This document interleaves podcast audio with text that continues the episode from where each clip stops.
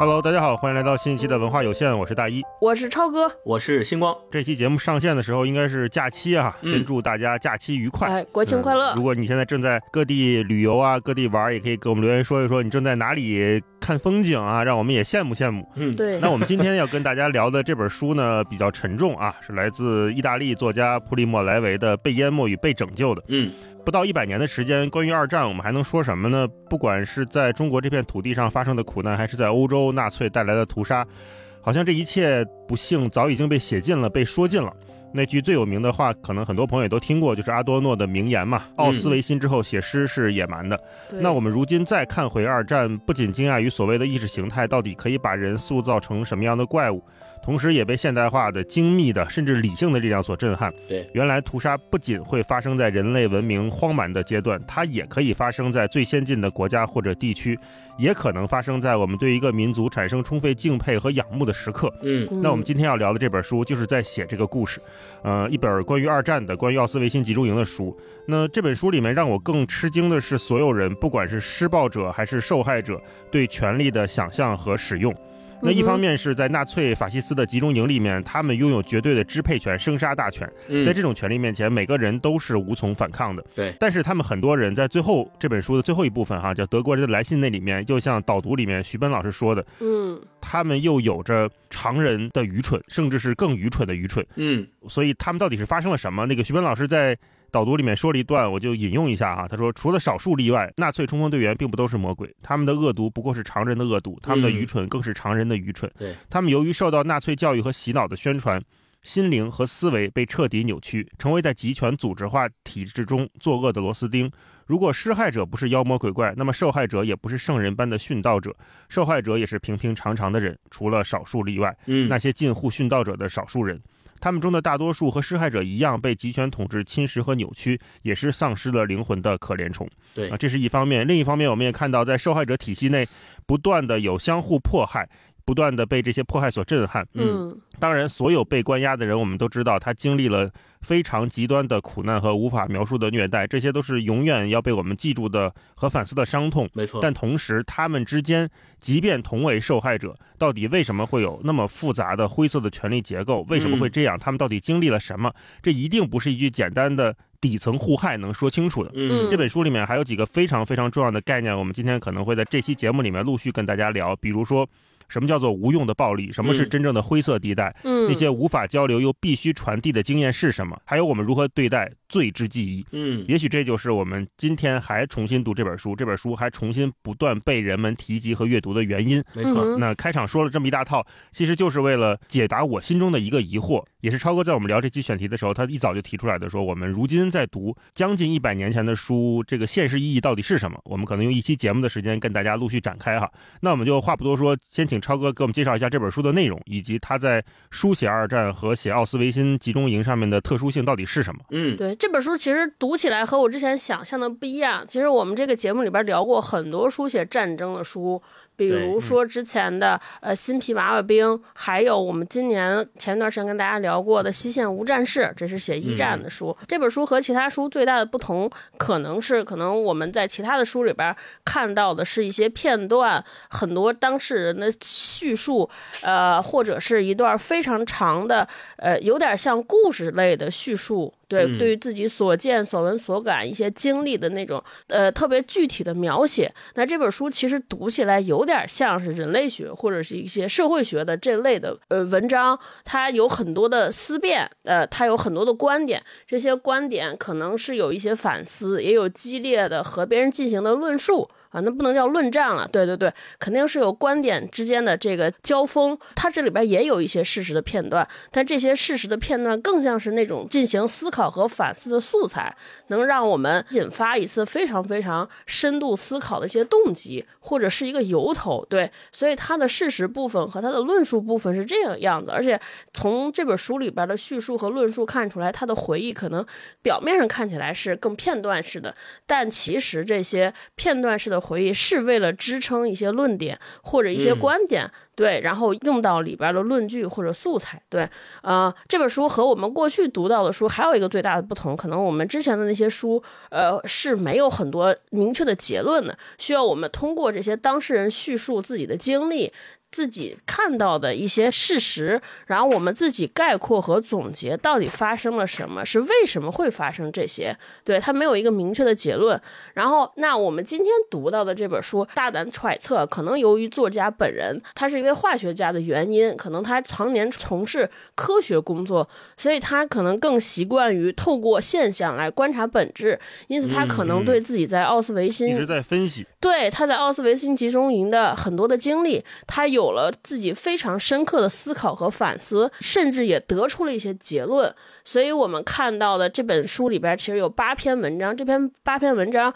其实是相对独立的，对于某一个观点的一个论述和阐释。那这些观点和阐释其实合起来，就是试图在回答说：哎，到底为什么会发生这些事儿？为什么会发生这一切？这一切就包括刚才大老师在开篇时候说到的，除了这个纳粹崛起和奥斯维维辛这种。怪物式的体制的产生，同时还有奥斯维辛集中营里边发生的一切。这一切不仅仅包括我们以前在影视作品或者文学作品常常看到的纳粹对于普通人的这些杀戮和戕害，甚至很多是我们之前没有想象到的集中营里边这被关押者和被关押者之间带来的这些。因为权力造成相互倾轧、相互伤害，大家为了活下来，不得不对其他人施以的暴虐，对这些可能是我本人在没翻开这些书之前根本想象不到的。所以这本书其实，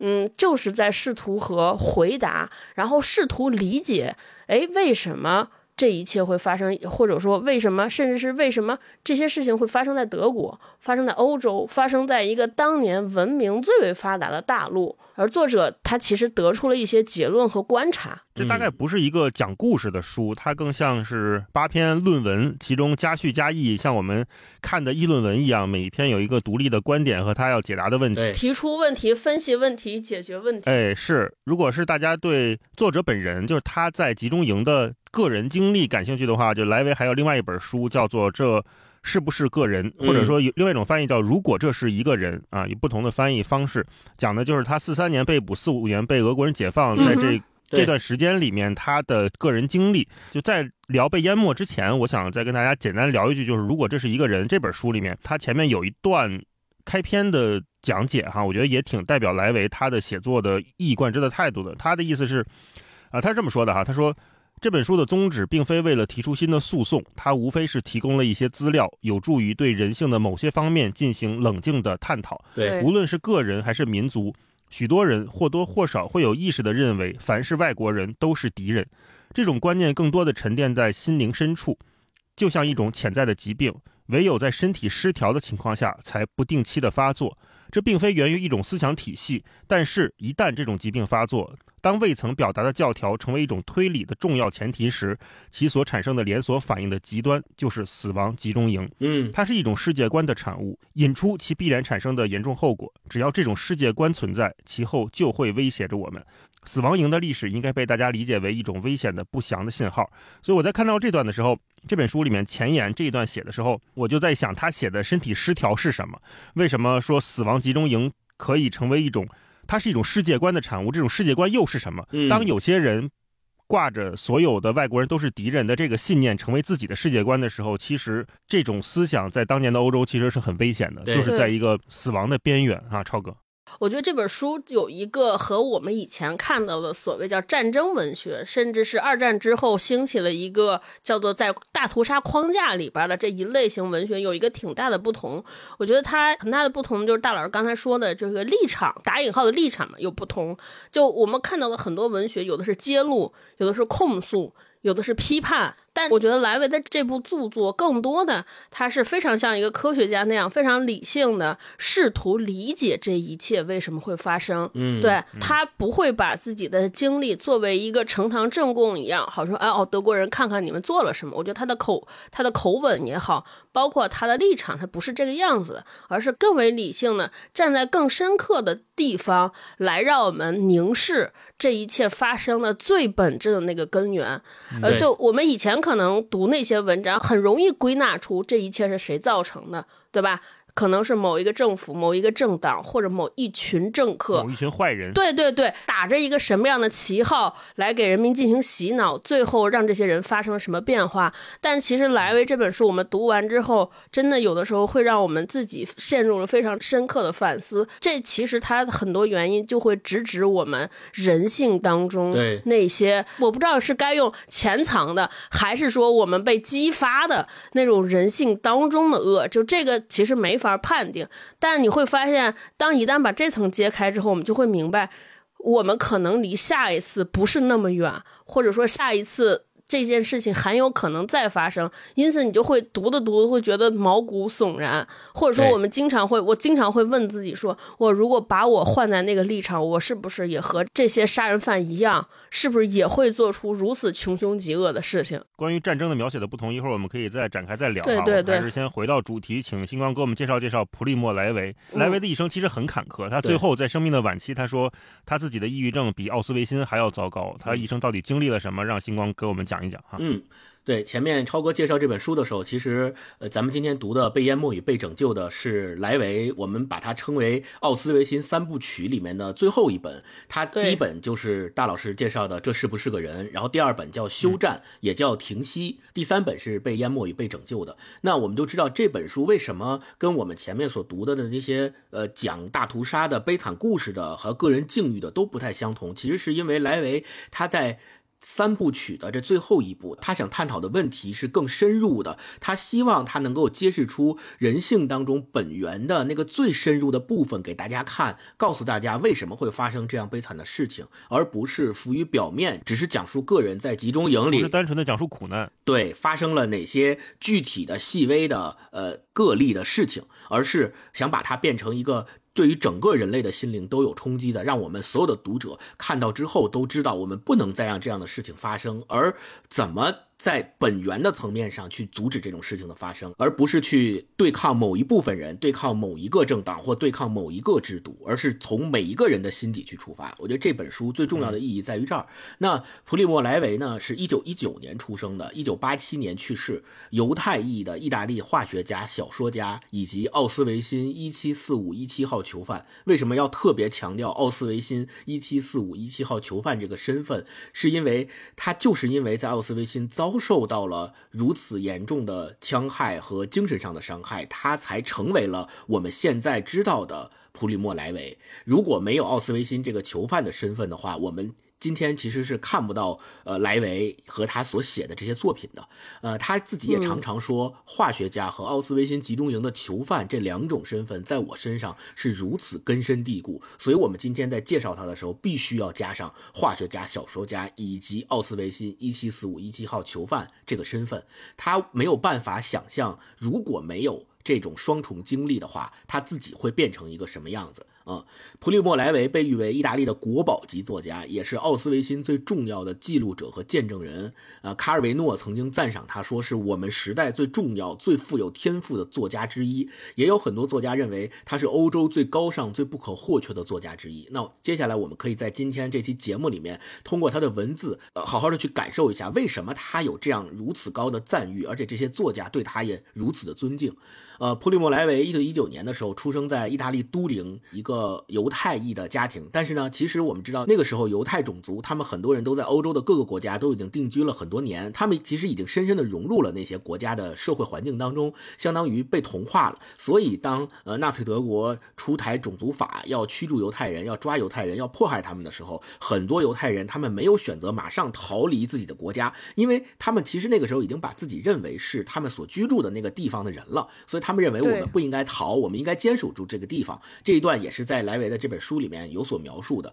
这也是在后面很多人在跟他们讨论曾经的苦难的时候，会问他们：对你为什么为什么不逃跑？是是，就这对于他们这种遭受过巨大苦难的我们这些几十年过去的后人，总是有这种刻板印象，总是觉得为什么不反抗，为什么不跑？这个关于这个概念的辨析，其实莱维在这本书里也有非常清晰的论述，而且我觉得写的特别好啊。莱维呢，他本身就成长于咱们所谓的德国纳粹崛起的法西斯时代，而且那个时候纳粹出台了种族法，种族法里面就非常明确的规定了对犹太人的迫害和怎么去隔离他们、抓捕他们。把他们送到集中营里面处死，这一系列的东西其实都被种族法非常明确的固定下来了。啊，他在一九三零年的时候在都灵大学攻读化学，而且他后来最终拿到的是化学博士学位。啊，一九四三年的十一月份，他和他的朋友们成立了一个反法西斯游击队。但是很可惜的是，在这一年的十二月，也就是他们这个游击队成立不到一个多月的时间，他和他的朋友就被发现，被法西斯抓住了。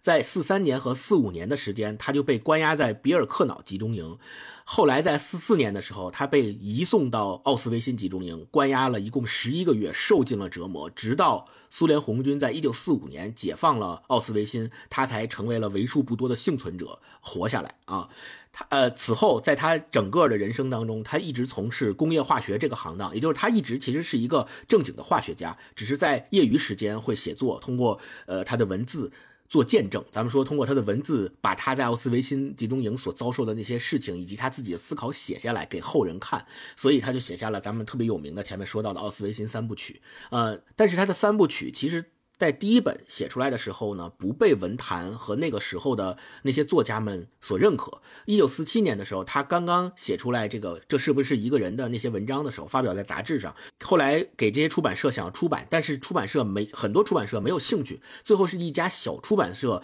草草发行了他这个第一版的《这是不是个人》这本书，而且他的第一版发行了以后滞销了很多年。他自己在这在被淹没的这本书里也提到了，在意大利的一家仓库里边存了很多本，后来。因为某一年发水灾了，把那些存的库存全部都淹了。直到什么时候？直到一九五八年，他的这本书的修订版才获得了文坛的认可。我们大家也可以想一下，为什么他在四七年？二战刚刚结束的时候，写他在集中营的这些故事，好像就没有得到大家的那么多的热烈的反响。但直到十几年以后，大家才开始重新反过来回看那段历史时期给他们造成的伤害，才开始认可他的文字，才开始去关注他的见证。这会不会是因为？在二战刚结束的时候，其实大家那个伤痛还没有愈合，历史性的反思都需要一定的时间做沉淀，大家得把那个伤疤了养好，才能再继续审视它。嗯嗯，有的我们对于过去几年经过的苦难也是同样的态度，就是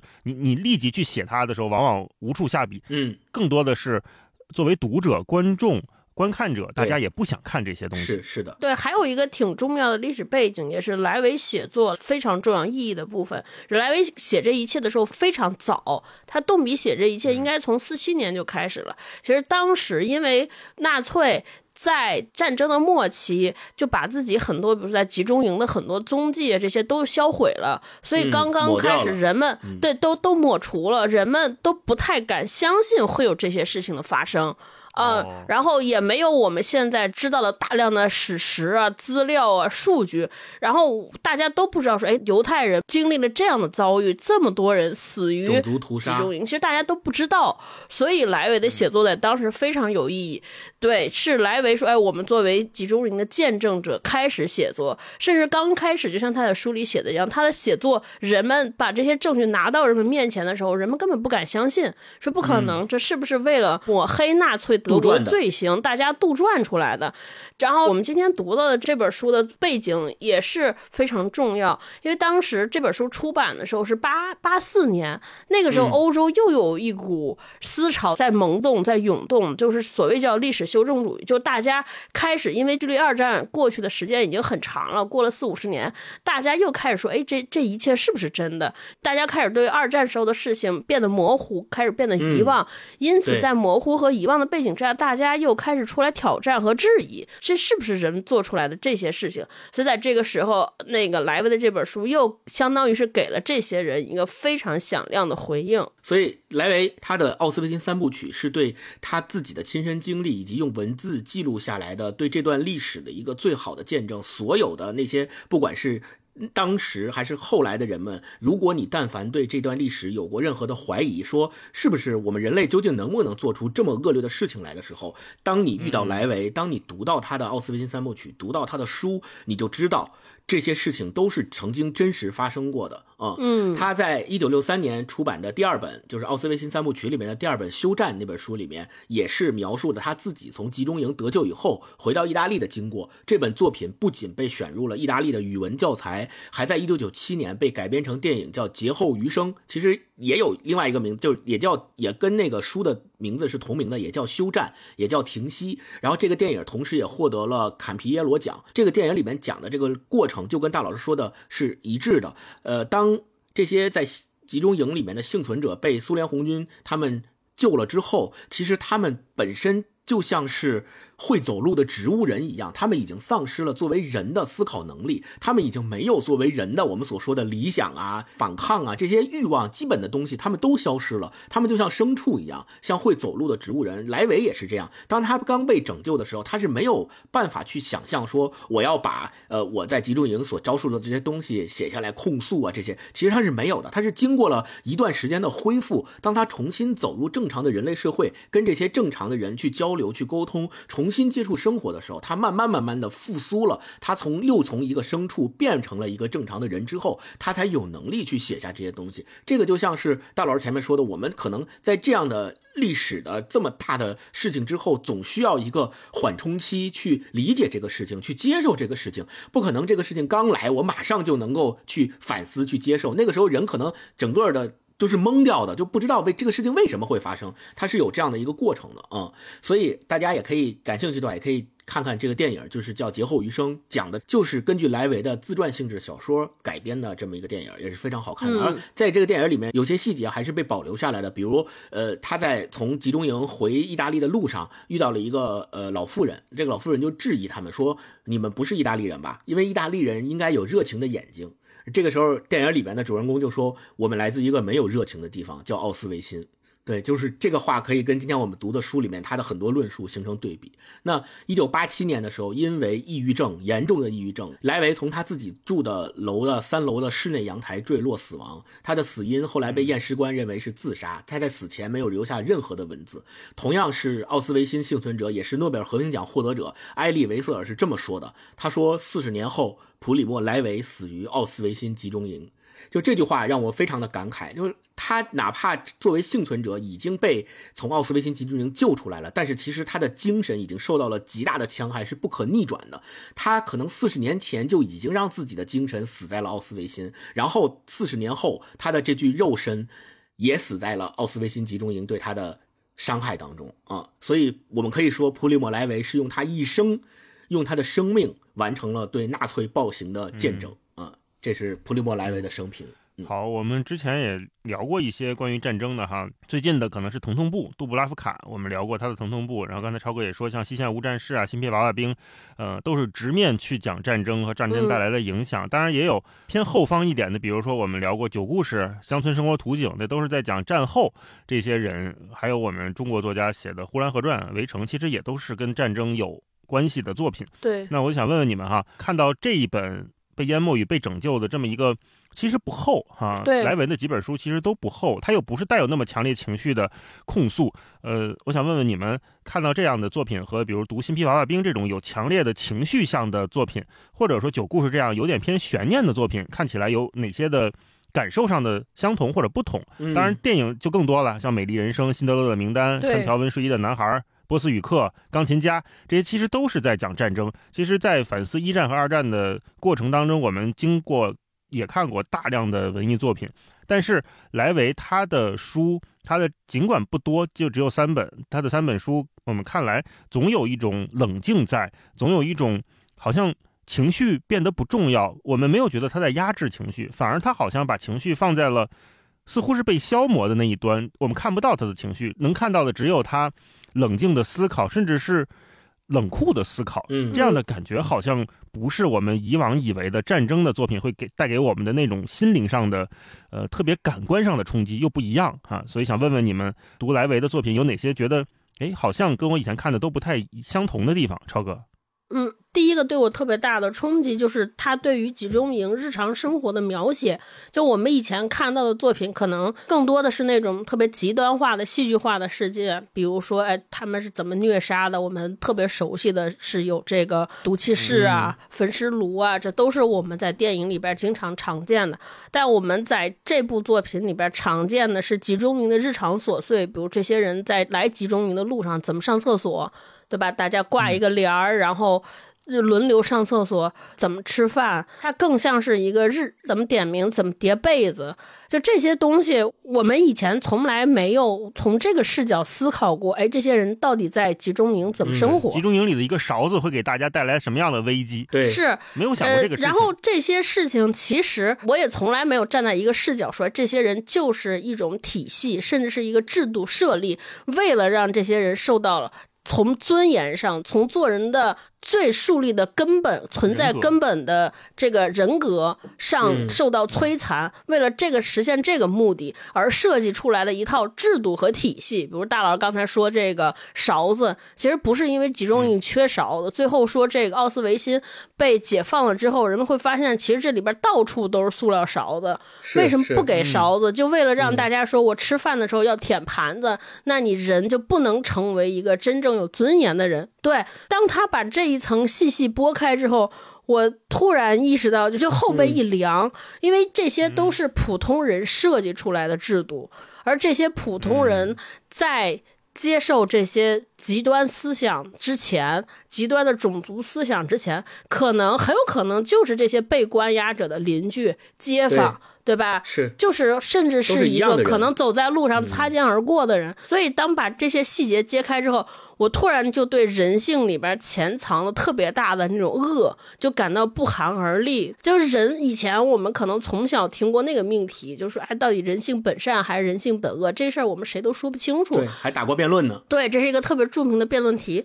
但当把这些事实呈现在。面前的时候，我突然间，我觉得我的一个天平向某一处摇摆了一些。我觉得这是第一个感觉特别大的不同。第二个是因为这本书里边，他把所有的这些这一切发生的思考的原点指向了人性本身，所以我觉得这本书是有这种穿越时代性的。所以我经常读到他有些分析，比如他在讲人的成见，在讲交流和沟通的时候。我都不觉得是在讲奥斯维辛，我都是在讲说是不是在讲当下，在讲我们所经历的时代。就会有一种时空交错的感觉，我觉得他就是那种像大老师老提的，在试图回答人类永恒的问题，而不是迎合某一阶段的情绪。而我们可能以前读到的很多战争作品，呃，有的时候就很遗憾离可能离开了二战的叙事，离开了那种集中营的叙事，可能哎，好像觉得离我们稍微遥远一些。对，这是第二个挺大的不同。我觉得借着超哥那个说一句，就是我们以前看这些。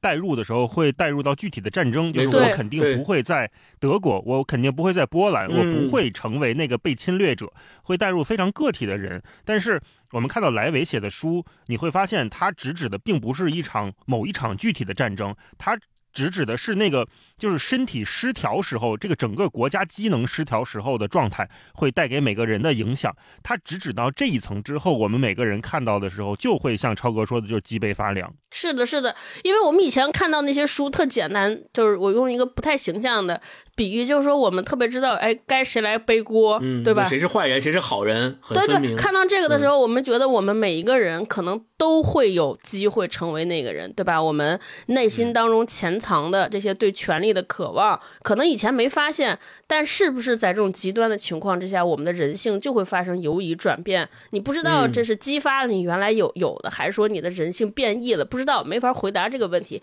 反正每一次我都觉得，就是把我逼到角落里边。在凝视我和拷问我，嗯，我觉得就让我们每一个人都没法去，呃，试图逃避他的这些拷问。对对，是的。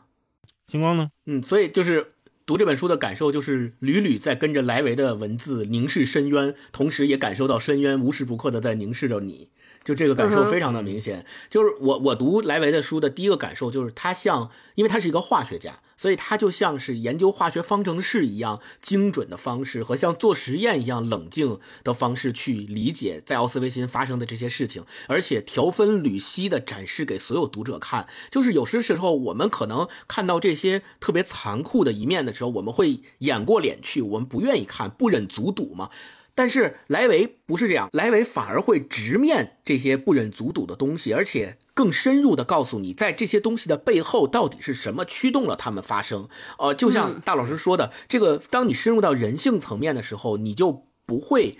被区隔为你是在战场还是不在战场，在集中营内还是在集中营外，在几十年前还是在几十年后，其实这些差别就消失了。只要你是个人，你把自己带入到莱维的文字里面的时候，你就会发现，我是不是也会在那个场景下变成他笔下的那些施害者、被害者之间的那种灰色地带的模糊的关系？这个是最让人感觉到害怕，就是读他这个书会让人感觉到恐惧的一面。是的，是的，是的，而且莱维他本身这本书里面那么多充满着思想的论述的活力，又让你感觉到他写的这些东西是可信的，是有力量的，也是有用的。这种有用是每一个人，你遇到莱维和没遇到莱维，读过他的书和没读过他的书，你的人生观，我相信会发生一些细微的变化。就像超哥说的，也许你一开始信奉的是人性本善，你认为每一个人心里都有最善良的那一个部分，但是当你读过莱维，你可能会在人性本善这个天平上，会往人性本恶的那个方向会偏离。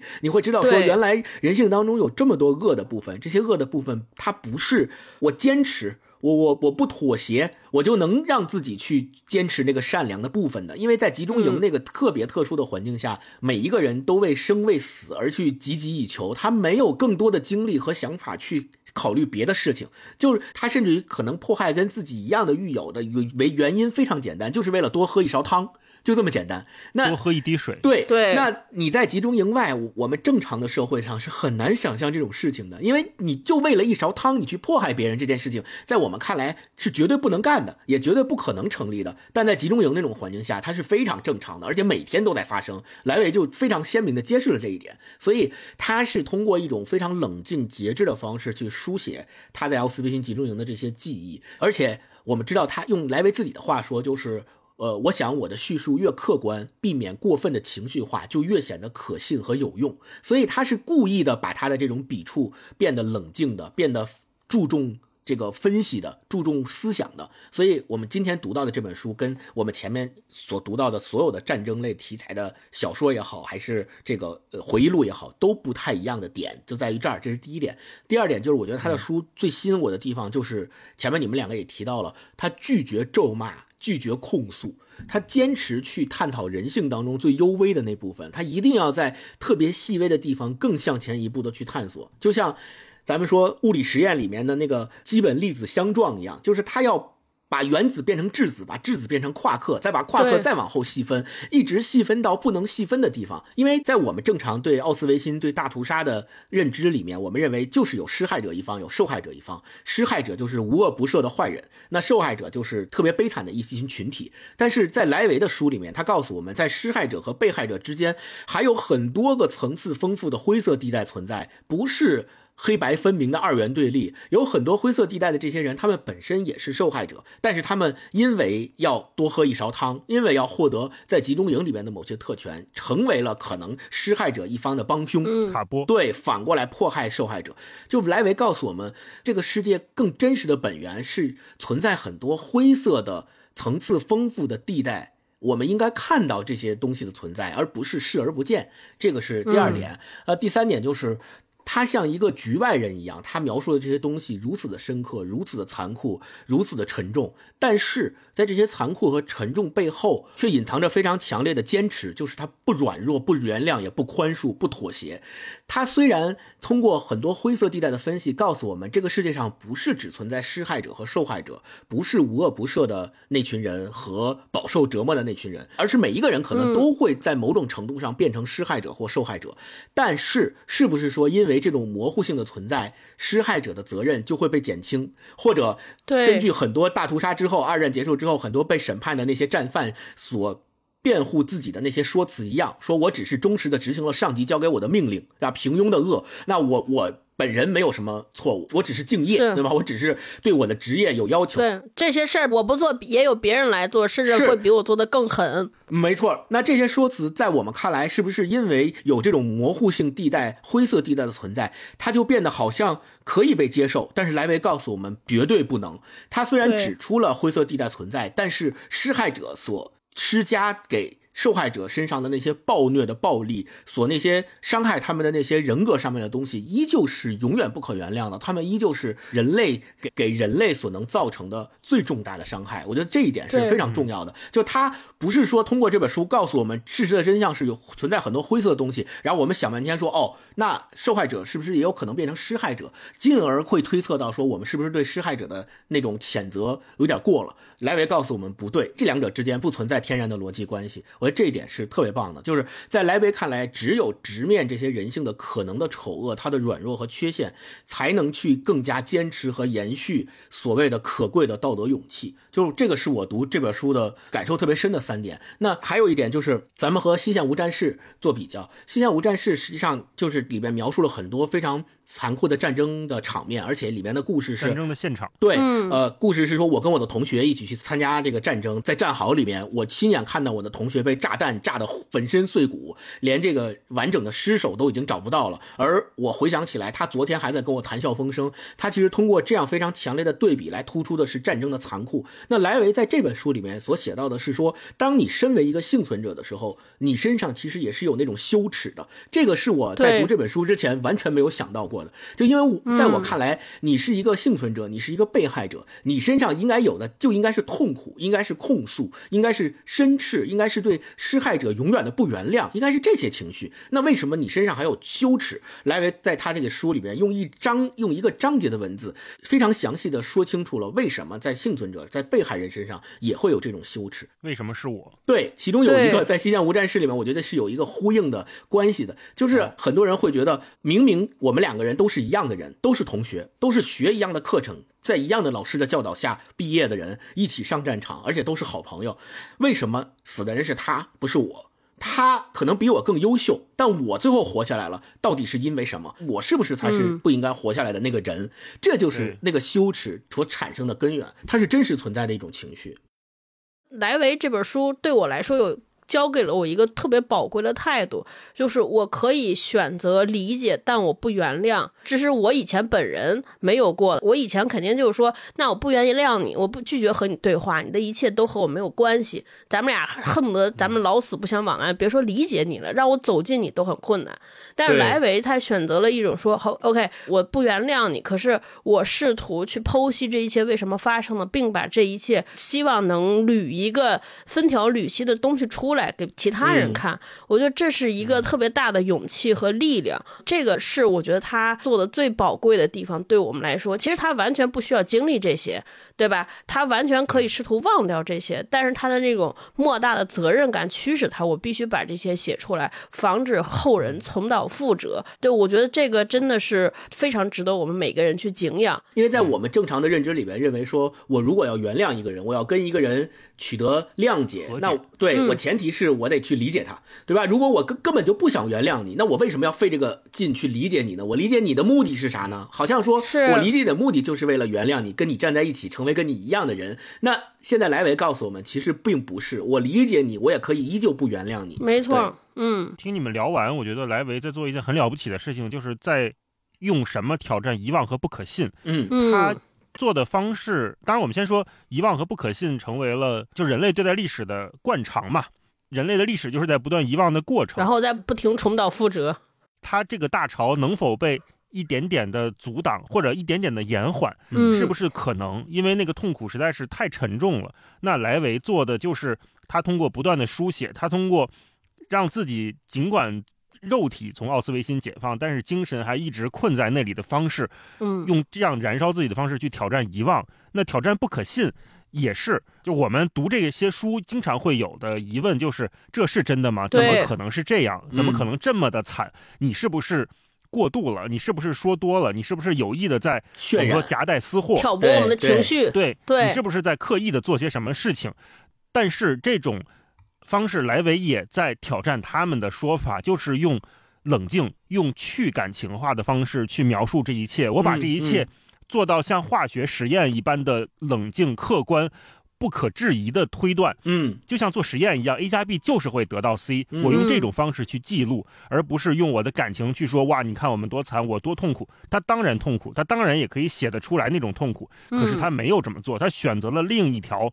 不那么容易被接受的路。这也是这本书在一开始出来的时候会被低估的原因。甚至说，我们如今提到二战，提到奥斯维辛，也不一定会第一本想起普利莫莱维，对不一，定会第一下就想起他这本书的原因，就是因为他太冷静了，他太客观了。嗯但是我们如今在读他的时候，就会发现他写的东西不过时，他写的东西有更高的层面在，就他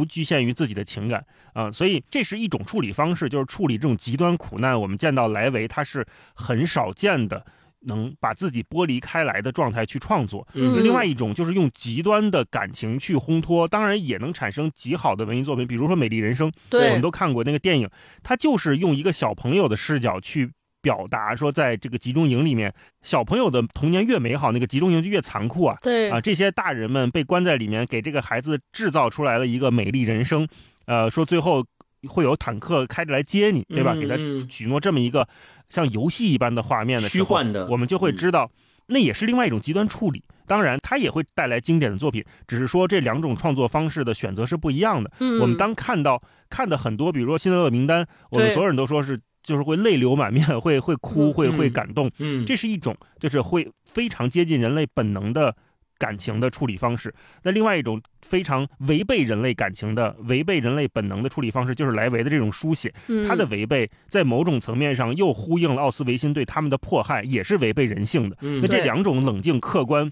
不切实际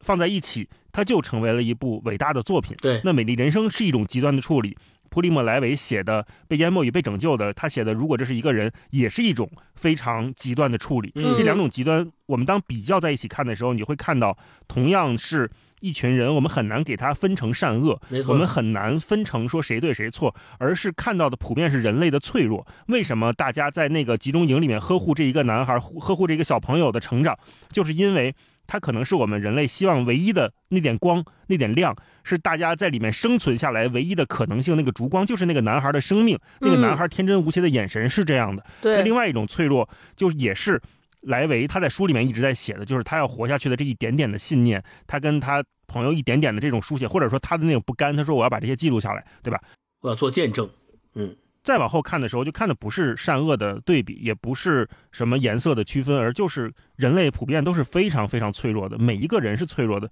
甚至人类的集体意识也是脆弱的。你在那么一个庞大的机器面前，当一个国家的机能失调，对吧？所有人都好像得了某种病以后，那这个脆弱会怎么样产生和爆发？嗯是莱维在写的事情。没错所。以嗯我觉得嗯看不同的战争题材，看不同的创作者处理战争题材，处理战争当下的场景，还是处理战争后遗症，像《九故事》这样的作品，我们能看到完全不同的解读。嗯，嗯而且记忆也是脆弱的。莱维在第一章就提出了记忆是脆弱的。很多人他是幸存者，为什么他从集中营出来之后，大家都希望他说点什么，写点什么，把你在集中营看到的、感受到的记录下来，让警示后人，让我们不再重蹈覆辙。但是那些人通常一辈子可能都不会再谈他在集中营里所遭受的事情，为什么呢？莱维对这个事情进行了非常非常详尽的分析，说他们为什么不愿意说话，他们明明可以出来。把这些东西记录下来，告诉大家，讲给大家听，但是他们没有选择这样做，是为什么？而且很多记忆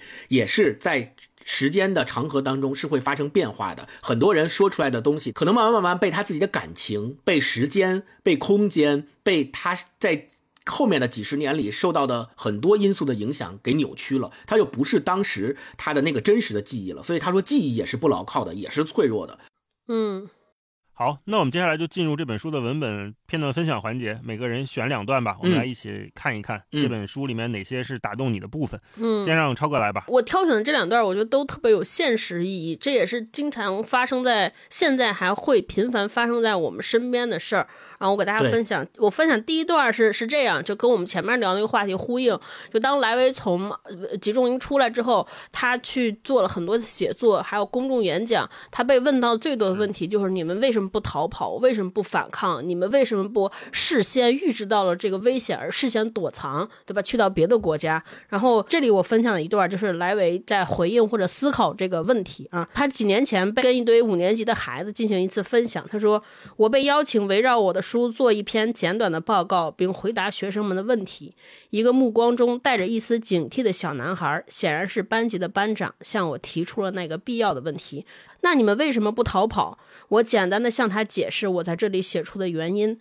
他并不完全相信我的话，要求我在黑板上画出集中营的平面图，并指出哨塔、大门、铁丝网和发电站的位置。在三十双热切的眼睛下，我尽自己最大努力画出了平面图。我的对话者对平面图研究了一会儿，又问了我几个问题，然后他告诉我，他已经制定好了逃跑的计划。晚上在这儿割断那名哨兵的喉咙。然后穿上他的衣服，之后马上跑到发电站切断电源，这样探照灯就会熄灭，而高压电网也会失去作用，然后我就能毫无困难地逃出集中营。他还严肃地补充了一句：“如果你再被关进集中营，就像我告诉你的这么办，你会发现你能做到的。”在一定程度上，这件小事相当有力地说明了在集中营所发生的事实与似是而非的书籍、电影和神话故事所灌输的流行印象之间已经存在并逐年扩大的差距。我希望能建立起一座无形的大坝，挡住这种致命而不幸的趋势，简化历史，刻板成见。然而，我同样想指出，这种现象不仅局限于对现代的历史性悲剧的认识，它的范围要广泛得多。在一定程度上，它说明了，当我们在时间、空间和实质上距离他人的经验越遥远，就越难以认识，甚至无法认识他人的经验。我们倾向于在吸收这些经验的同时，把它们与我们自身相关的经验联系在一起，似乎在奥斯维辛的饥饿，就像我们平时错过一顿晚饭；似乎从特雷布林卡逃跑，就像逃出任何一所普通监狱。在这种日益扩大的历史断层中，我们已经距离我们所审视的历史事实越来越遥远，而弥合这种历史断层，则是每个历史学者的责任。我觉得这里边他说的，就让我特别感到警惕和警醒的，就前面他说那个，当我们在时间、空间和实质上距离他人的经验越远，就越难以认识，甚至无法认识他人的经验。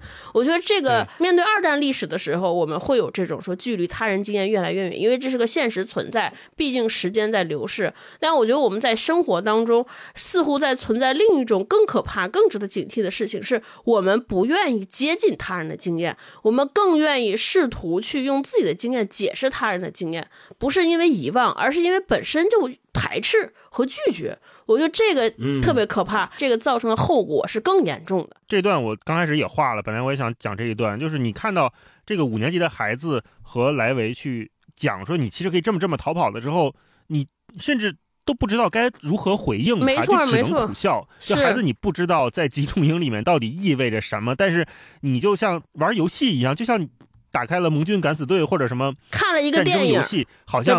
几个关卡之后你就可以逃出来。但是逃出来之后你会去哪儿呢？你知道你的体力是怎样的吗？你知道这些人每天只能吃一顿饭，他们即便是跑出铁丝网都被纳粹占领的时候那么大，你能去到哪里呢？对吧？而且莱维，我觉得他点出了一个特别关键的，他书写的价值意义所在，就是建立起这种无形的大坝，抵挡住这种致命而不幸的趋势，简化历史和刻板成见。对，呃，这个刻板成见就是刚才超哥说的，我们总会愿意拿自己的经验去嫁接到别人的遭遇上面，然后自以为会给出一些解法和答案。嗯，可是你往往绝大部分时间你是无法与当事人共情的。没错，这种答案就毫无意义，而且会让。对方遭受的苦难显得非常轻蔑，没错，没错，这样是极其傲慢的一种做法。没错，没错。最后他这一句话我也很喜欢，就是弥合这种历史断层，则是每个历史学者的责任。对，这就是他在书写的意义。他就是为了弥合这些历史断层，通过不断的书写去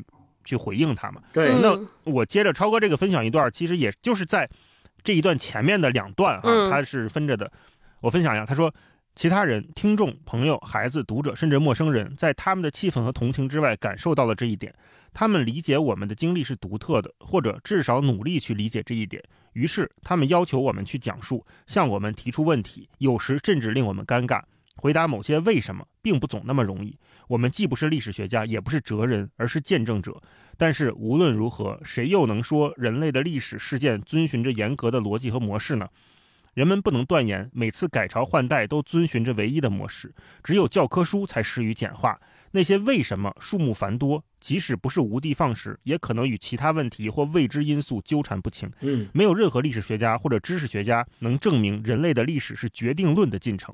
像我们提出的所有问题中，从不缺少一个问题。事实上，随着岁月更替，这个问题出现的越来越频繁，并且带着越来越浓厚的谴责意味。与其说它是一个问题，不如说它是一系列的问题。你们为什么不逃跑？为什么不反抗？为什么不事先避免被捕？我们无法回避这些问题，而且随着时间消逝，提出这些问题的次数越来越多，所以这些问题值得我们重视啊！我分享这一段。嗯，整个这一章啊叫成见，这一章讲的就是浪漫主义和流行文学对整个人们看待苦难态度的转变。这个转变也带着遗忘。为什么他说随着时间的推移，问这些问题的人变得越来越多？就是因为随着时间的推移，不理解这些苦难的人变得越来越多。不理解意味着遗忘，就是遗忘这些苦难的人也越来越多。见证者都陆续的离开了。没有人真正的参与过、经历过这些事情了，那后辈的人就会不断的问说：“你们当时怎么可能这样呢？你们为什么不怎么怎么样呢？”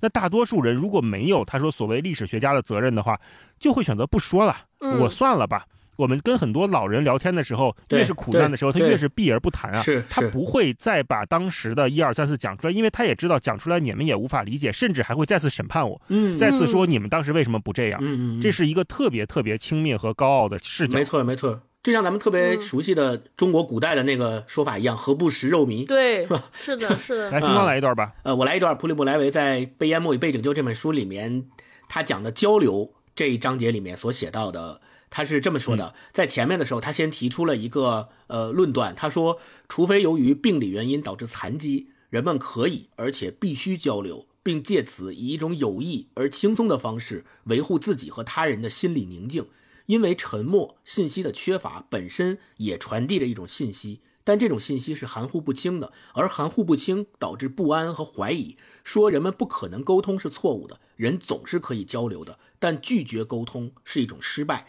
在生理和社会角度上，我们都预先倾向于交流，尤其在于其高度进化和高尚的形式——语言。所有的人类成员都有着语言能力，只有动物之间才不存在语言。这是他前面先给的一个他的论断，他想强调的是语言是非常重要的，而且拒绝沟通是一种失败。然后他后面就讲到说，在奥斯维辛集中营里面的具体的例子，他说，而对于那些听不懂德语的人，党卫军的反应让我们吃惊和恐惧。用平静的口吻发布一个命令，仿佛知道这个命令会被服从，在大声而愤怒的一个字一个字的重复命令，然后是用尽全身的力气高声尖叫，仿佛他在命令一个聋子或者一只牲畜。人们更多的是对命令的语调做出反应，而不是命令的内容。要就这一段让我特别特别有感触。你看，我们什么时候才会提高自己的声音，高声尖叫，要让对方用命令的语调来做出反应？是在跟自己的小猫小狗说话的时候，可能才会用这样的方式去沟通。丧失语言能力了。我曾经看过一个文章说，其实你的小猫小狗是听不懂你所说的语言的。就比如你给它起一个名字叫小黑，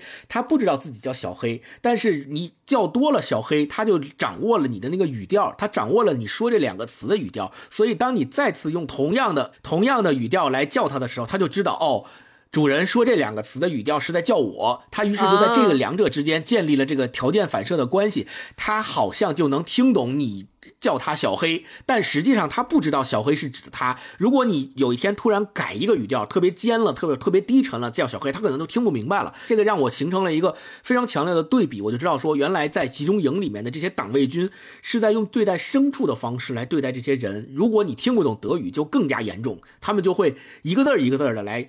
大声尖叫着让你来服从他们的命令，这是一种多么可怕的一种现象。嗯对，后面他还讲到了一个例子，也是特别恐怖。他说，事实上，在那个棚屋里，分汤圆和大部分囚犯都是波兰人，因此官方语言是波兰语。叫到你的时候，你必须在那儿准备好，拿好你的碗，以免错过你的那份汤，或者被弄个措手不及。听到分汤员叫到你前面那个囚犯的号码时，就立刻跳起来，是个好办法。事实上，然后他写了一个波兰语。说这个波兰语对我来说，就像是铃声对于巴甫洛夫的狗的条件反射，立刻刺激唾液的分泌。就是他排队领汤的时候，他记住的不是他自己的号，他记住是他前面那个领汤人的那个波兰语叫出来的那个号码，是因为当他听到这个号码的时候，他就知道该轮到我了，我要。提起十二分的警觉来，准备去领我的汤，否则就会被错过。那就是因为在这种长期的压抑的训练之下，他对这个波兰语的字母的讲法有了非常强烈的条件反射，就像巴甫洛夫给他的狗一样。我给你一个肉骨头，你还没吃到嘴里的时候，你的唾液就已经分泌出来了。对我觉得这个就已经把人跟所有的动物、牲畜降格到同样的。地步了，我觉得是特别可怕的一件事情，嗯，而且他后来还说到，他在集中营里面学到了党卫军说的德语，其实跟正常的德语已经产生了分化，是不一样的。他党卫军的德语说的，比如说从这儿滚出去，从这儿出去，其实他说的那个意思也有出去的意思。后来他从集中营出来之后，跟别的这个工作伙伴开会的时候，他就形成了一个习惯，他就用那个集中营里面从党卫军学来的那个德语说，好了，现在让我们从这儿出去吧，就会开完了。然后他用那个话说出来之后，大家都。跟看疯子一样看他，就是没有正常人会用那样的德语说话，就是就这个让我感觉到特别的恐惧。当你置身于那样一个没有办法用正常人类的方式去交流的场景的时候，你怎么自处？你怎么样在那个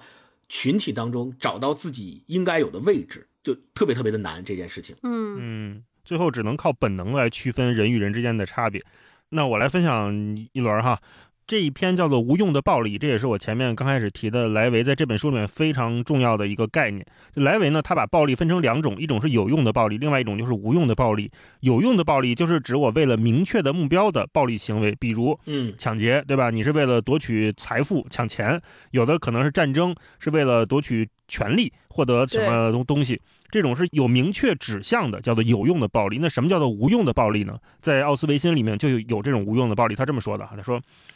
我们有必要对自己施加有用的暴力，从而引导自己去讲述最悲惨无助之人的命运。我再次尝试揣摩纳粹的逻辑。作为一个正统的纳粹，杀死所有犹太人一定是显然、明确而清楚的，这是一种教义，一种假定。同样要杀死孩子，当然，同样而且尤其要杀死孕妇，从而避免未来敌人的出生。但是，为什么在帝国无垠的国土上，在每个村庄和城市里所发生的狂暴围捕中？为什么要侵犯垂死之人的房屋呢？为什么费尽力气把他们拉上纳粹的火车，让他们远离家园，经过一场毫无意义的旅行，最后死在波兰毒气室的门槛上呢？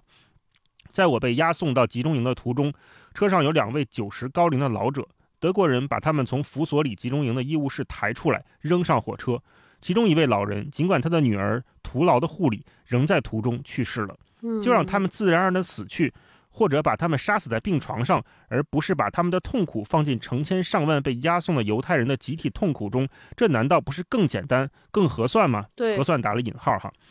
无可避免的结论是在第三帝国，最好的选择由统治阶层所强加的选择，是实施最大的折磨、最大的浪费、最大的肉体和道德上的痛苦。帝国的敌人不仅要死，而且要痛苦的死去。嗯。然后后面有一段是写刚才我们都提到的勺子的这个片段啊，他举了个例子：从进入集中营的第一天，勺子的缺乏也会激发同样的无可奈何的极度赤贫的无力感。对于从童年起习惯用哪怕最贫穷的厨房也会拥有充足的餐具的人们，这似乎是一个微不足道的细节，但这并非微不足道。没有勺子就没有办法喝到每天供应的汤，除非像狗一样去舔。只有在许多天的学徒期之后（括弧）。在这里，我们能看到立刻理解集中营内的语言和环境，并让自己被他人理解是多么重要。括弧完，人们会发现集中营里也有勺子，但是只有在黑市用面包或汤才能换到。嗯，一个勺子常常价值半份面包或一升汤，但是对于没有经验的新囚犯，常常需要拿更多的食物才能换得一把勺子。嗯，然而奥斯维辛解放后，我们在仓库里发现了上千把崭新的透明塑料勺子。此外，还有囚犯的行李中带来了成千上万把铝勺子、钢勺子，甚至银勺子。所以，这并非为了节约物资，而是出于刻意的羞辱。他举的这段例子就是什么叫做无用的暴力。分享这一段。那我们再来一轮，嗯，星光先来嗯，。我来分享一段，就他这本书序言之后的第一个章节叫《罪之记忆》。在这个章节里面，他就探讨了人的记忆的脆弱性和不可靠性。然后他在里面也讲到了说人是怎么样慢慢慢慢的编造自己的记忆，然后。说的时间长了，甚至于就相信自己编造的记忆是真实的。他这个论述我觉得特别的精彩。这段他讲的是那些纳粹党的施害者，就是后来成为战犯的那些人啊。他是这么说的：他说，最终他们完全相信了自己讲述了无数次，并将继续讲述的故事，修饰和润色其中的各处细节，那些不可信的细节，那些与历史公认的事实不相符或不一致的细节，最初的捏造转变为笃信。从凭空虚构到自我欺骗，这种潜移默化的过程是有用的。任何坚信自己谎言的人的日子都要好过得多。他的故事讲述的越逼真，就越取信于法官、历史学者、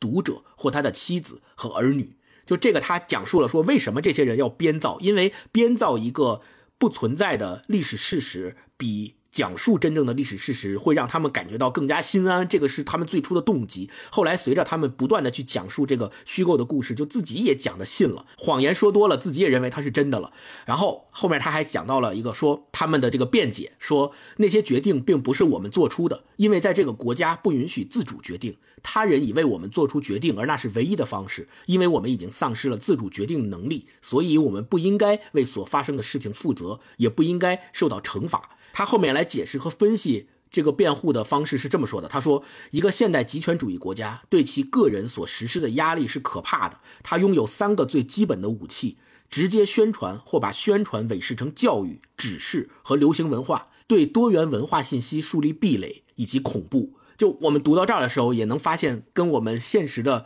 很多很多所看到的事情有千丝万缕的联系。就所以我们一直在说奥斯维辛是一直在的，它不是那个几十年前只存在于那个特殊时期二战的时候纳粹主义盛行的欧洲，而是在几十年后也依旧可能在我们的生活当中也处处可以见到奥斯维辛的影子，其实就在这儿。然后后面他还讲到那些众所周知的委婉辞藻。括弧最终方案、特殊疗法，还有特别行动队的字面解释、快速反应部队，都是为了掩盖一个可怕的事实，不仅用于欺骗受害者，防止他们采取自卫行为，也是为了在可能的限度内，向公众以及其他未直接参与屠杀的纳粹部队隐瞒在第三帝国占领的全部土地上究竟发生着什么。这个也是跟现实非常有关联的。对吧？就不明确说了，咱们都经历过那个时时期，很多新造的词，就像《一九八四》里面所描述的那样，很多新造的词总是充斥在我们的日常的生活当中。我们甚至在它被造出来之前，我们都不知道它到是这个意思，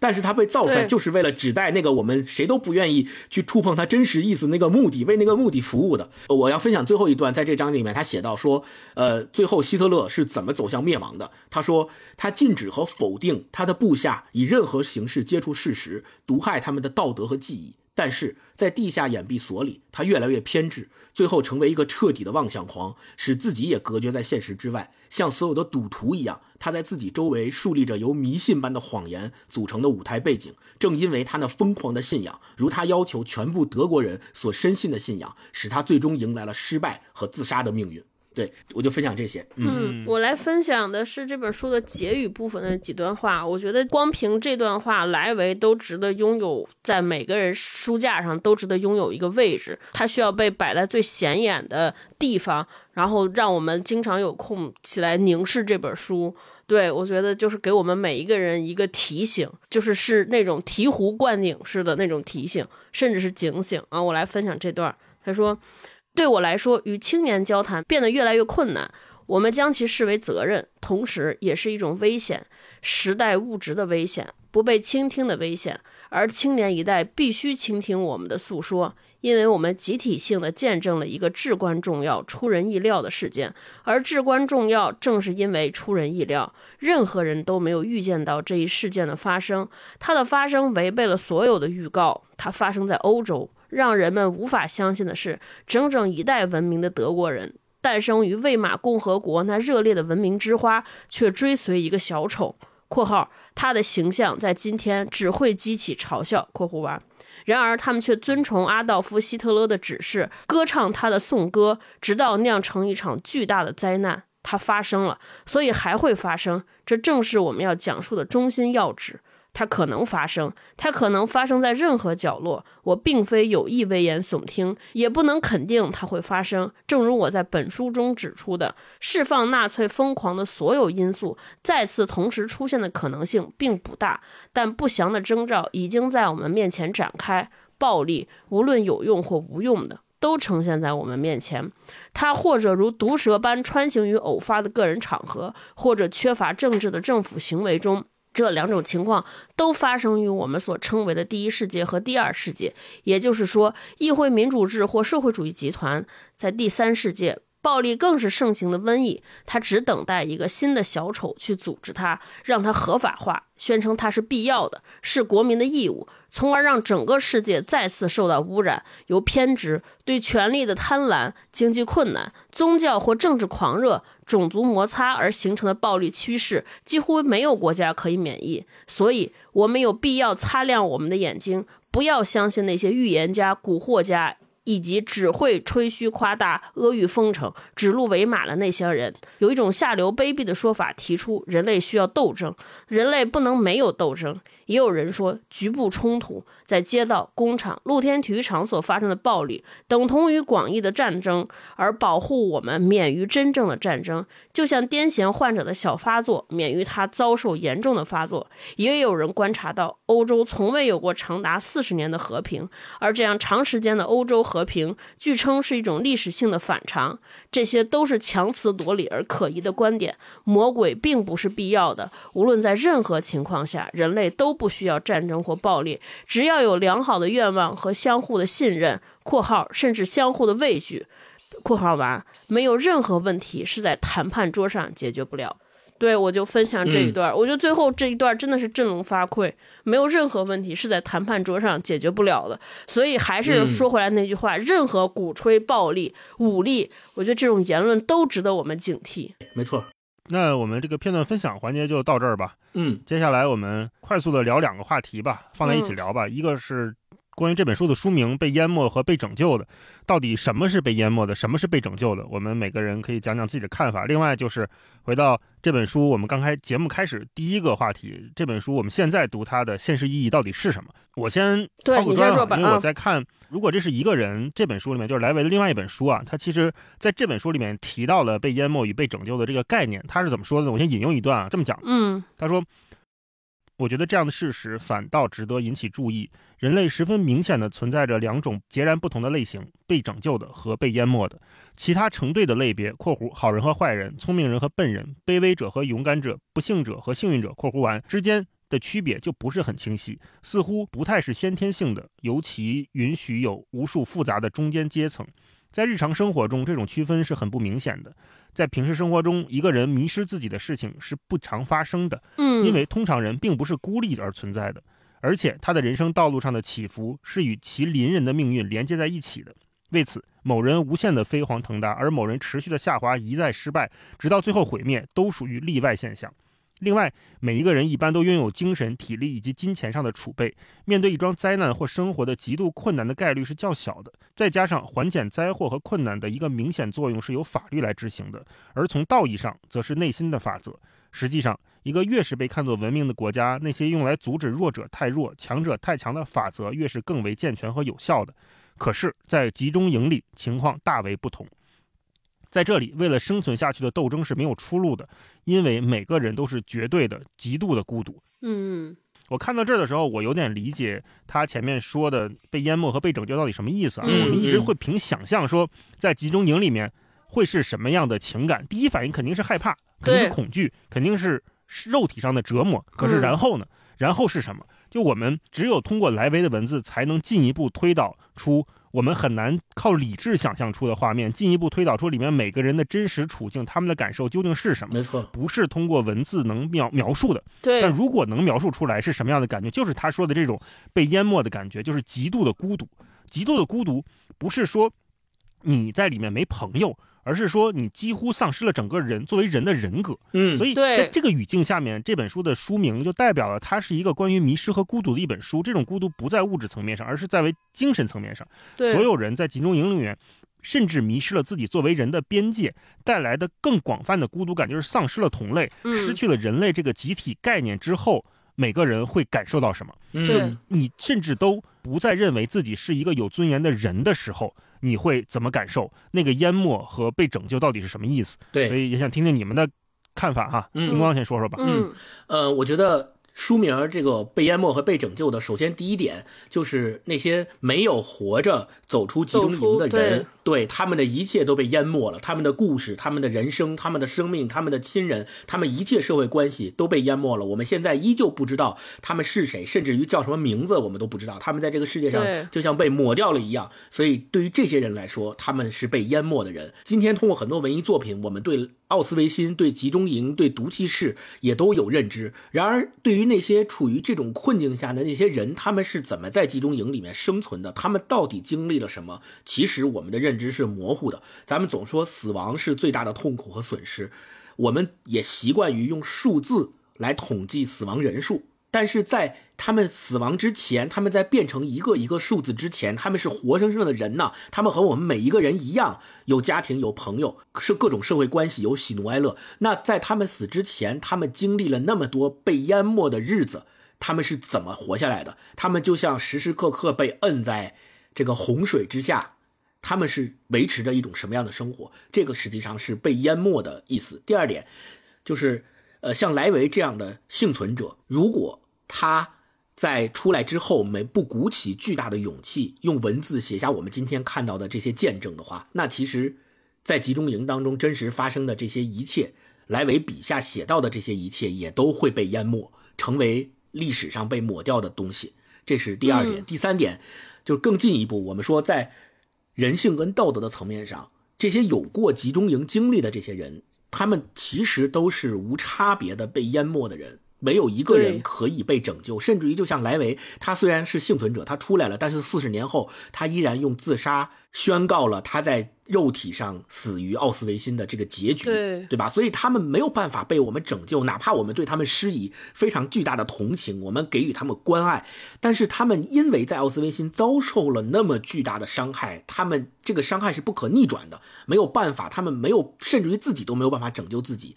我们也没有办法去拯救他们。所以对于他们来说，在他们已经被损害的人性和道德的层面上，他们也是被淹没的人。呃，咱们前面也提到了，就是第一，他们在集中营里面，他们不得不放弃自己对痛苦的感知，自己放弃那个属于人的部分，而成为了一个牲畜，成为了一个被喝来喝去，被用那些只有声调没有意义的德语呼来喝去的那些牲畜，在集中营里面去匍匐般的生存，在一个彻底被颠倒了的世界里面。不得不歪曲自己的正常的为人的感受，只是为了适应他，只是为了多获得一个勺一勺汤，多获得一个面包去斗争，甚至于去迫害跟自己一样的受害者。就他们在这种环境下面生存。第二点就是，他们哪怕出来了，也会因为羞耻，因为曾经想到自己可能是那个自私的人。自己也会是那个施暴的人，自己是那个麻木的人。即使在他们的肉身被拯救之后，他们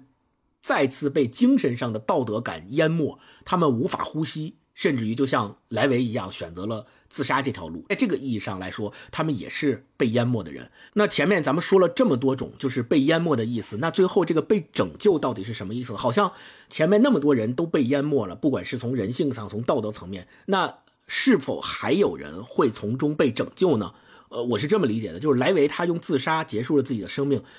相当于四十年后，他死在了精神中的奥斯维辛。但是他用文字和思考做下的这些见证和记录，他曾经试图以这种方式来拯救他自己，但他最终失败了。但是嗯今天所有读过莱维这本书的读者，和读过他的《奥斯维辛三部曲》的读者们，以及可能正在听这期节目的你，我们可以通过前面所说的那些被淹没的被害者，甚至于被淹没的幸存者。身上的故事和他们的思考，在未来的每一天里面，让我们时刻记住奥斯维辛曾经发生过的那些故事。呃，也许我们就会成为那个奥斯维辛不会再重蹈覆辙的那个力量。那我们可能就是被拯救的那批人，就我们是被莱维的文字，我们是被他的记录、被他的见证所拯救的那批人。我们不会再次成为像他们一样被淹没的那些被害人，因为我们可以让奥斯维辛不再重来。嗯嗯我的理解是，我觉得有了像奥斯维辛集中营的存在，都可谓是人类历史上最暴虐的人道主义灾难。我觉得有了这些事件的存在，我觉得其实整个人类没有一个人能幸免，我们都是属于被这种暴力、被这种灾难淹没过一次的人。我们每个人其实都不能说是无辜的，就像。那个莱维在他的书里说说，哎，每个德国人他们为什么当时不阻止、不发声？他们真的不知道这些事发生吗？他举了很多例子，他说，哎，比如呃，有一些商人，他们就是负责；有些建筑师，他就是负责给奥斯维辛建造这些焚尸炉的、建造这些毒气室的。他们当时为什么不问？然后包括很多工厂，因为毒气是由当平民的工厂来提供化学物质的，他们为什么不去质疑说，哎，为什么这么一个地方需要？这样的毒气，他们干什么？他们被用作什么？啊，这些人为什么不说话？他们真的不知道这些东西被用作了杀人吗？还是说他们为了自己眼前的利益，为了一点点存活的眼前的那种投机？所以选择了视而不见，包括说到奥斯维辛，呃，被解放之后，很多人宣布说我们可以去一个地方去领小孩的鞋子、衣服。难道没有人思考过说这些这么大量的衣服和鞋子、孩子的东西是哪儿来的？对，大家真的不知道吗？就像我们看《西线无战事》一样，刚开始那些军服，对吧？到底是哪来的呢？那个名牌还被撕下去了。对，所以所有的东西都指向了一个可能性的答案，就是以前我们看到二战也好，看到这些残忍暴虐也好，我们都觉得可能是人类历史上的一次集体的无意识。我们可能像瘟疫一样，我们人类的某一瞬间、某一刹那，我们的思想被一些东西感染了，被一些有毒的思想入侵感染了，导致的我们。进行了集体的狂热，造成了一些不可挽回的局面，而这些局面是可能由于我们人性当中的一些脆弱，就像身体抵抗力的一些漏洞一样，所以是无法避免的。但是通过莱维的一些书写，像大老师前面分享的这些。勺子的故事，对吧？星光分享的一些记忆的故事，我们会慢慢可能指向一个结论：是不是这些作恶也好，这些无用的暴力也好，就是人类的一次有预谋、有组织的一次有逻辑的施暴？我觉得这个答案可能更吓人。对我觉得，就是如果是指向这个。这个答案，那我们所有人都是属于被淹没的。那什么时候被拯救呢？就是我们要从这些一次次的暴力当中吸取教训。就是我们老说历史是镜子嘛，我们只要只有能从这种吸取教训，防止这些东西再发生，把这些。有可能导致暴力和灾难发生的，呃，这些因素都分条缕析的放置出来，我们时时对他们保持警惕，我们人类才算是真正得到拯救。否则，他我们都一直处于那个被淹没的状态之中。然后最后说到这本书的意义，我特别想要引用，也是莱维的一首诗里边，他当时呃，一九四六年刚刚从奥斯维辛被解救出来的时候，写过一首诗，呃，叫《诗马篇》那。个诗马是犹犹太教启文的，呃，一个词就是聆听的意思。他是这么写的，我觉得这个其实写给我们每一个人。他是这样说的：他说，你安全的生活在你温暖的屋里，晚上回家看到热饭与亲切的脸，想想这是不是一个男人在泥泞中劳役，不知安宁为何物，为半块面包而争斗，死于一个是或否？想想这是不是一个女人，没有头发。没有名字，没有多余力气去回忆，眼睛空洞，子宫冰冷，像冬日里的蛙。想想这些已然发生过，我将这些话托付于你，将它们刻在你心上。当你坐在屋里或走在路上，在你躺下或站起，要向你的孩子反复念起，不然愿你的房屋崩塌，疾病致你无力，你的后代把脸转离你。对，我就用这个作为结尾。我觉得这就是我们应该从莱维书当中看到的东西。嗯，是的，是的。咱们在聊这期节目之前，超哥提到的那个问题，说我们今天还。要读莱维，还要读被淹没的与被拯救的，它的现实意义到底在哪儿？我觉得，首先它有一个前提在于，人类其实从未真正走出过奥斯维辛，这个也是一句非常有名的话。我们会发现，我们所生活的时代和我们所生活的环境当中，可能处处都是像奥斯维辛那样的，像莱维笔下所写到的那样的一种环境。那正是因为。人类从未走真正走出奥斯维辛，我们才要不断的通过这样的作品去反思，比如我们对权力的渴望，我们对乌托邦的向往，我们。对这个世界两极化和分裂的趋势，在愈演愈烈的这种情况下，我们是不是还依然在重复着演绎着奥斯维辛曾经发生过的那些悲剧？这个是我们应该反思的部分。那我们应该用什么样的方式，或者说我们用怎样的行动为武器去反抗我们所生活的所谓的从未走出真正的精神上的奥斯维辛呢？其实，我觉得第一点就是我们要拒绝冷漠。因为在莱维的这本书里面，他屡次的也提到了冷漠这件事情对于人性的戕害有多么的严重。就冷漠这件事情，实际上不仅仅是一个人对于群体事件的反应，它其实更深层次的来源在于一个人当根本决定不了自己的命运的时候，他通常对其他人的命运反映出来的。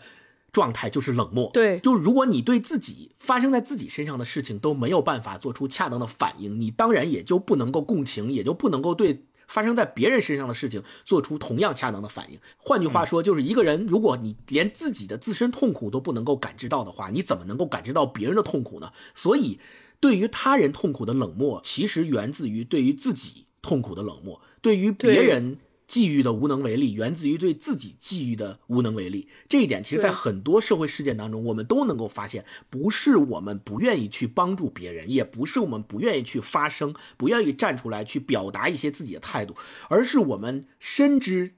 我们自己都没有办法决定自己的命运。我们在这个环境下，都自己都是身如浮萍的。我们怎么去更加关心别人呢？这个是非常重要的一点，就是冷漠的来源是莱维揭示出来的。所以。在纳粹德国那种变态的意识形态的催促下，很多纳粹的党徒真正做到了一件事情，就是冷血。而这种冷血的毒素，同样腐蚀到的是那些被压迫的人。所以前面说到的，呃，也是大屠杀的作者，呃，获得过诺贝尔和平奖的埃利威塞尔，他就说说冷漠是恶的集中体现，因为爱的反面不是恨，是冷漠；美的反面不是丑，是冷漠；信仰的反面不是异端，是冷漠；生命的反面不是死亡，是冷漠。所以大家看了莱维的作品之后，应该首先知道的一点就是我们要拒绝冷漠。第二就是警惕隔绝。所谓警惕隔绝，就是很多时候因为交流是人所生存所必须的东西，这是莱维提到的。那很多时候，很多集权体制下的一些人，他就会故意的产生很多人为的隔绝，让我们在这种隔绝当中失去对已经有的逻辑、艺术和所有美好的东西，像诗歌。这种东西对对他们失效，就是我们没有办法再去体会到这些东西带给我们的美好了。那这个时候，我们就会跟美好的东西隔绝开来，我们不能了解到这个事情到底发生了什么。当我们失去这种理解和表达的时候，人向所谓原始状态牲畜的这种倒退就会被加快。所以我们要警惕隔绝。第三点就是要坚持思考，坚持思考，尤其是要坚持独立思考。因为莱维也说，其实思考是人跟牲畜最本质的区别。当人汲汲以求于自己第二天。还能不能活着看到第二天太阳的时候，他其实跟牲畜是没有区别的，他不是人，在那一刻他不是人，因为他们已经丧失了思考的能力。所以，我们也应该在我们的生活当中时刻去考察和提问，向自己提问：我们是否已经习惯了让自己的头脑成为别人的跑马场，对那些狂热的、煽动的、反制的、极端的那些言论轻易的投降？我们是否在主观意志或者客观状态的时候，已经陷入了信息茧房，已经陷入了信息集中营，或者是允许自己被淹没在？像波涛般汹涌的流量信息当中无法自拔，还有就是我们是否还在坚持用唯一的最后的武器，也就是思考，去面对人生当中遇到的一切难题？嗯，最后我想推荐一个话剧，叫《利奥波德城》，是我看过的一个我非常喜欢的呃题材，就是它描写的就是一个犹太家族经历一战、二战的故事，最后的结局是这个犹太家族经历了那么多变迁和悲剧性的故事之后，整个家族里面就。只剩下三个人，就是有这个家族血脉的人，只剩下三个。在最后一幕的时候，他们家族里面最小的孩子，他终于在亲人的提醒下，想起了自己和这个大家族之间那个千丝万缕的牵绊和联系。然后他的姨妈手写了一份他们家的族谱。然后一个一个从上到下去念他们那个族谱上的名字，谁谁谁是他的，比如说姥爷是他的姥姥，然后去念这名字的时候，每一个人的生卒年月都会被念出来，以及他们的死亡原因和死亡地点。这个时候你会发现，很多在这个族谱上的人的名字的结尾都是奥斯维辛。你就知道，当他每念一个说谁谁谁，然后哪年哪年出生，哪年哪年死去，奥斯维辛。然后第二个谁谁谁出生年月，奥斯维辛，就很多人都死在了奥斯维辛。他每念一个奥斯维辛，就像一记一记重锤敲打在每一个看这个话剧人的身上，你就知道奥斯维辛这件事情对于这个家族，甚至于对于整个犹太人，对于整个人类世界而言，它是一个抹不去的悲剧。呃，我们每一个人都希望这种悲剧不要再重演。我用《廖波德城》里面的最后的一段对白来做结束吧。廖波德城最后的那个幸存的那个家族里面的三个人，其中有一个也是进入过奥斯维辛，然后后来幸存了下来了。后来他自己用这段话来做的结尾，他说：“如果这你都不知道在笑什么，那你离得太远了。靠外观辨认不清敌人，只有他们心里知道敌人的模样。转头就拆骨吃肉，张牙舞爪。”历史的车轮来回碾过良善，文明不能驯化野蛮，人性总爱滑向残忍，比任何一条铁律都永恒。不光是犹太人摆脱不掉阴影，所有被伤害、被侮辱的人浸泡在内，晒都晒不干。对，就这个就跟咱们今天的这个书的题目形成了一个奇妙的互文。所谓被淹没的和被拯救的。对。那我们今天就跟大家聊到这里。那节目最后，我们也。通过聊奥斯维辛，通过聊普里莫莱维的故事，还有这本书，还有我们衍生出来的一些作品，嗯，其实就是想讨论。当然，从这本书里面，我们看到了绝对的苦难和残暴。当我们很幸运的，或者很不幸的成为强者，成为可以掌握某种力量，可以支配别人的时候，力量有的时候也会成为一种诅咒。嗯，我们每个人都应该警惕这种诱惑。这期节目就跟大家聊到这里，还是希望每个人都有平安的、快乐的、祥和的一生。对，好吧，好，我们下期再见，拜拜。